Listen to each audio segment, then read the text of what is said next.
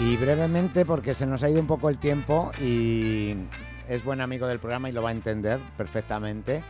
Eh, vamos a hablar con César López, que es director general de la Fundación Good Job. Eh, César, muy buenas, ¿qué tal? ¿Qué tal? Buenas tardes, hola Javier. Pues eh, sobre todo os llamábamos para daros la enhorabuena porque habéis recibido el premio Zero Project 2024 a la educación inclusiva y a las TIC, gracias a, a un programa del que hemos hablado contigo en muchas ocasiones, ¿verdad? Sí, es cierto. Y bueno, pues muchísimas gracias por acordaros de nosotros, muchísimas gracias por la felicitación. Y efectivamente, eh, nos han eh, galardonado un poco con este premio eh, de Zero Project, que es de la Fundación ESI, que es una, bueno, ESI Foundation, que es una fundación internacional pues un poco apoyada por Naciones Unidas y cuya sede en Viena utilizan para todos sus eventos en Austria y bueno, han premiado, han premiado los programas Impact efectivamente en esa materia, en educación inclusiva y nuevas tecnologías. Bueno, es que es un programa que ya no es solamente formación. Lo hablaba y, ahora lo comentaré con Gema fuera del micrófono, Gema de Fundación Quiero Trabajo, eh, que hay actuaciones que cambian la vida de las personas y vosotros lo que estáis haciendo es eso, cambiar la vida de muchas personas. Hmm.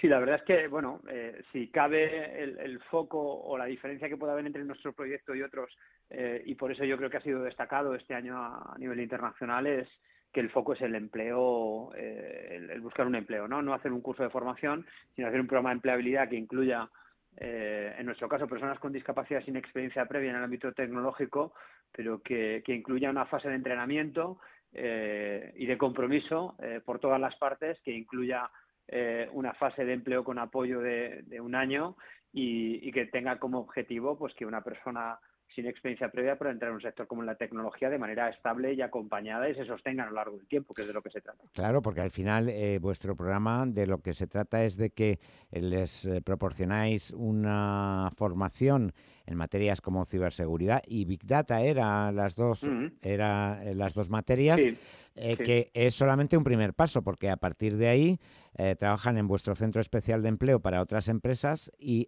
terminan trabajando para esas propias empresas.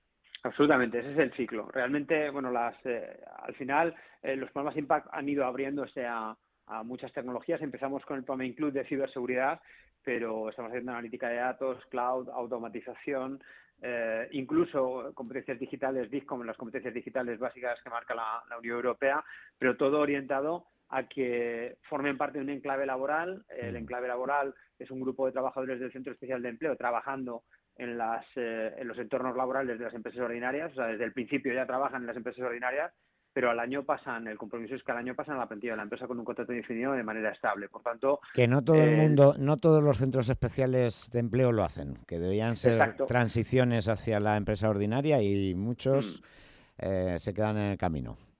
Sí, bueno, pues eh, hay muchos que lo que hacen es trabajar permanentemente en un centro especial de empleo y no tienen el objetivo de, hacer esa transición a la empresa ordinaria. En nuestro caso sí es algo que nos parece interesante, factible, necesario y positivo y por eso eh, además las empresas así lo quieren también muchas de ellas y, y en concreto en este sector es algo eh, pues muy bueno, ¿no? Que es muy apreciado tanto para el trabajador terminar ahí como para las propias empresas recibir personas con discapacidad de una manera acompañada y que estén en su plantilla de manera permanente y de forma directa al final. Bueno, mm. pues eh, si algún oyente eh, está en esa situación de discapacidad o tiene algún familiar, que se ponga en contacto con la fundación porque los programas se desarrollan periódicamente.